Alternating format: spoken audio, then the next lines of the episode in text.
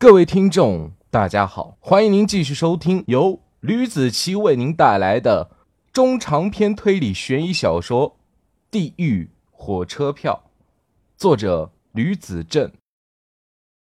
前情提要：林凯跟江涛两个人真的是冤家。林凯把江涛姐姐给约来了，而没想到的是，江涛姐姐竟然是朱琪的上司。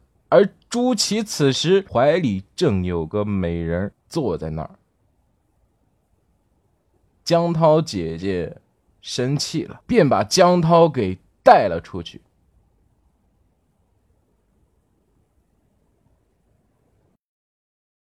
第四十一章，张国栋躺在床上一夜未眠，他睡不着，起来后精神很亢奋。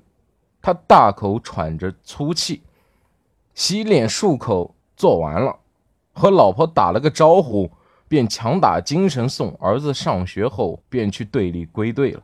他想不到自己会用不了多久就可以不用这么废寝忘食了。不管什么案子都会有突破口，除非是无头案。本来林凯可以把风险控制到最小化的。但是巧合的是，江涛姐姐就是朱琪的小弟弟。最重要的是，朱琪在这几天寻找到了真爱，这一幕恰恰被江涛姐姐江总给看到了。朱琪当晚送方婷回家，看到方婷的两个孩子是一男一女，他们两个在门口等着妈妈。这是一片老城区。的小平房，两个小孩坐在小马扎上，看着妈妈笑着。方婷抱起自己儿女，母爱顿时泛滥成灾，重刷了周琦的心灵。快叫叔叔！方婷说：“叔叔好，谢谢叔叔送妈妈回家。”两个小孩笑得特别好看。朱琪呆呆地看着他们三口之家，痴痴地笑了。妈妈。叔叔是傻子吧？他儿子说道。朱琪，朱琪，方婷叫了好几声，朱琪才缓过神来。那你既然到家了哈，我这边就走了。朱琪转身就要走，要不你在我家坐坐吧？方婷问。不了，不了，不了，我先回去了。哎妈，平房区的路面并不是那么平整，没走两步。朱祁就摔倒了。朱祁想把手中的材料准备一下，最上面放着的是一张辞职报告。他早早就把桌子收拾干净了。从上班开始，他也就不敢再正眼看江总，因为自己曾经也是着了魔一般答应过他不会喜欢上别的女人的，自己失约了，很怕。江总会做什么？朱祁抓起了桌上的报告，像董存瑞炸碉堡时候的状态一样，一步步扎实的朝着领导办公室走去，一边叩响了房门，一边轻声说道：“江总，进来吧。”江总让朱祁进屋。当他消失在同事视野中时，在场所有人都面面相觑。讨论今天江总和小朱的状态，一个像吃了炸弹，双眼如炬，看谁谁都不爽；一个像是做错了事儿，等待惩罚的小孩子。外面是怎么讨论朱祁的，没有什么交代的意义了。单单说屋里的情况，朱祁把那一沓复印纸放在了江总的面前。江总抬脸看了一眼朱祁：“你怎么回事？”这是今天的表格。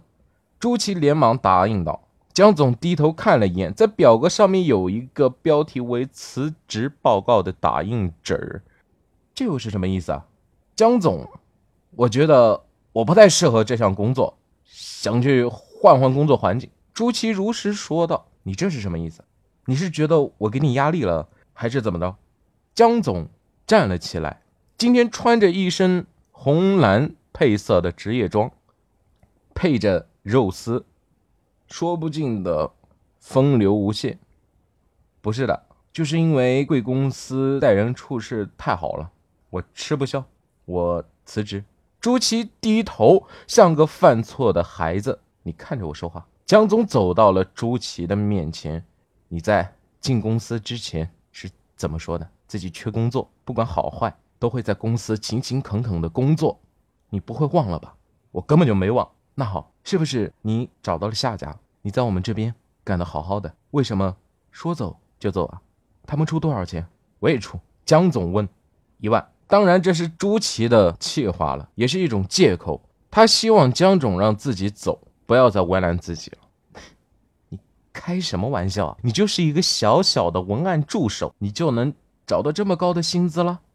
是不是在耍我？江总勒了一下朱祁的领子，又伸手摸了摸朱祁的裆部，脱了裤子，不认人了是吗？江总，我希望。你以后可以放尊重一点，好吧？朱祁退后一步，哼，你让我放尊重点，是吧？你把我当成什么了呀？一个女人一百只鸭子，一个咆哮的女人是一千只鸭子。顿时办公室里炸开了，办公室外面所有人都愣住了，一时间都鸦雀无声。你把我这儿当成什么了？顿时，办公室里炸了锅，纷纷议论到底是怎么回事，让蒋总这么生气。上司朱祁连忙回答道：“老板，江总手上的力气又加大了一分。”朱祁连忙后退，摆脱了魔爪。他愤怒到了极点。啊，是吗？是的。那好，我给你机会。今天休假一天，我给你考虑考虑。今天晚上你来我家。江总拽着他的衣领，嘴巴贴在朱祁的耳边上，细语道：“江总，我们的关系就从现在撇清了吧。”朱祁抽身往后退，身子猛地贴在了房间的隔板上。你还有半个月的工资扣在我手中了，这个月干不完别想走，把这个月干完了再走也不迟。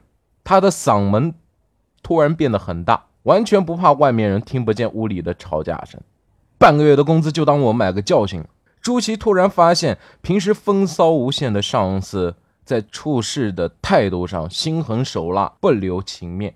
他转身就要走。等等，朱祁以为要给自己结算工，本来想要收回之前的话。昨天晚上趴在你肩膀上的那个女人是谁？江总问。朱祁抿了抿嘴，转头对着江总说道：“我女朋友。对了，我们快结婚了。看来自己是想多了。”朱祁想关上门，带着自己的东西夺门而出。江总坐在了老板椅上，转了个圈，手握着那张离职报告，牙齿压得嘎吱嘎吱响。一生气，便把辞职报告搓成了团，给撕碎了。他眼珠前仿佛生着一团火往外窜，他大声叫了一声：“你给我等着！”门外所有人的目光都聚集在江总的身上。江总正在气头上，起身走到了门口，指着在座的所有人：“你们看什么看？没看我吗？手动起来，麻利点，全都工作！”在手下细微的抱怨声中，江总把门给关上了。之前提到过。江家一家势力很大，可以说南京这片除了政府力量之外，就属江家一家还有其他名门大户的势力了。当然，谁也没事儿会去闲到惹是生非的地步。不过现在触碰到江总的命脉了。江总夫妻生活很不和谐，丈夫一个星期起码五天夜不归宿，其原因不言而喻。所以，年轻气盛的江总才会在外面卖弄身姿，勾引男人，还都是些年轻的男人，小到二十啷当岁，大到三十岁出头，都被他尝遍了。他每次勾搭上小白脸，都会让人家承诺，除了自己之外，不能再喜欢上别的女人。当然了，自己也是抛弃了很多小白脸，小白脸爱咋地咋地。可惜的是，如果朱祁当时能好言说服江总允许他辞职，还算罢了。只可惜他带着对方婷浓浓的爱意和江总谈崩了。如果不是他的鲁莽，也不会卷入林凯的事件当中。好了，这就是我为您带来的《地狱火车票》第四十一章。感谢您的收听。我们下期再见，拜拜。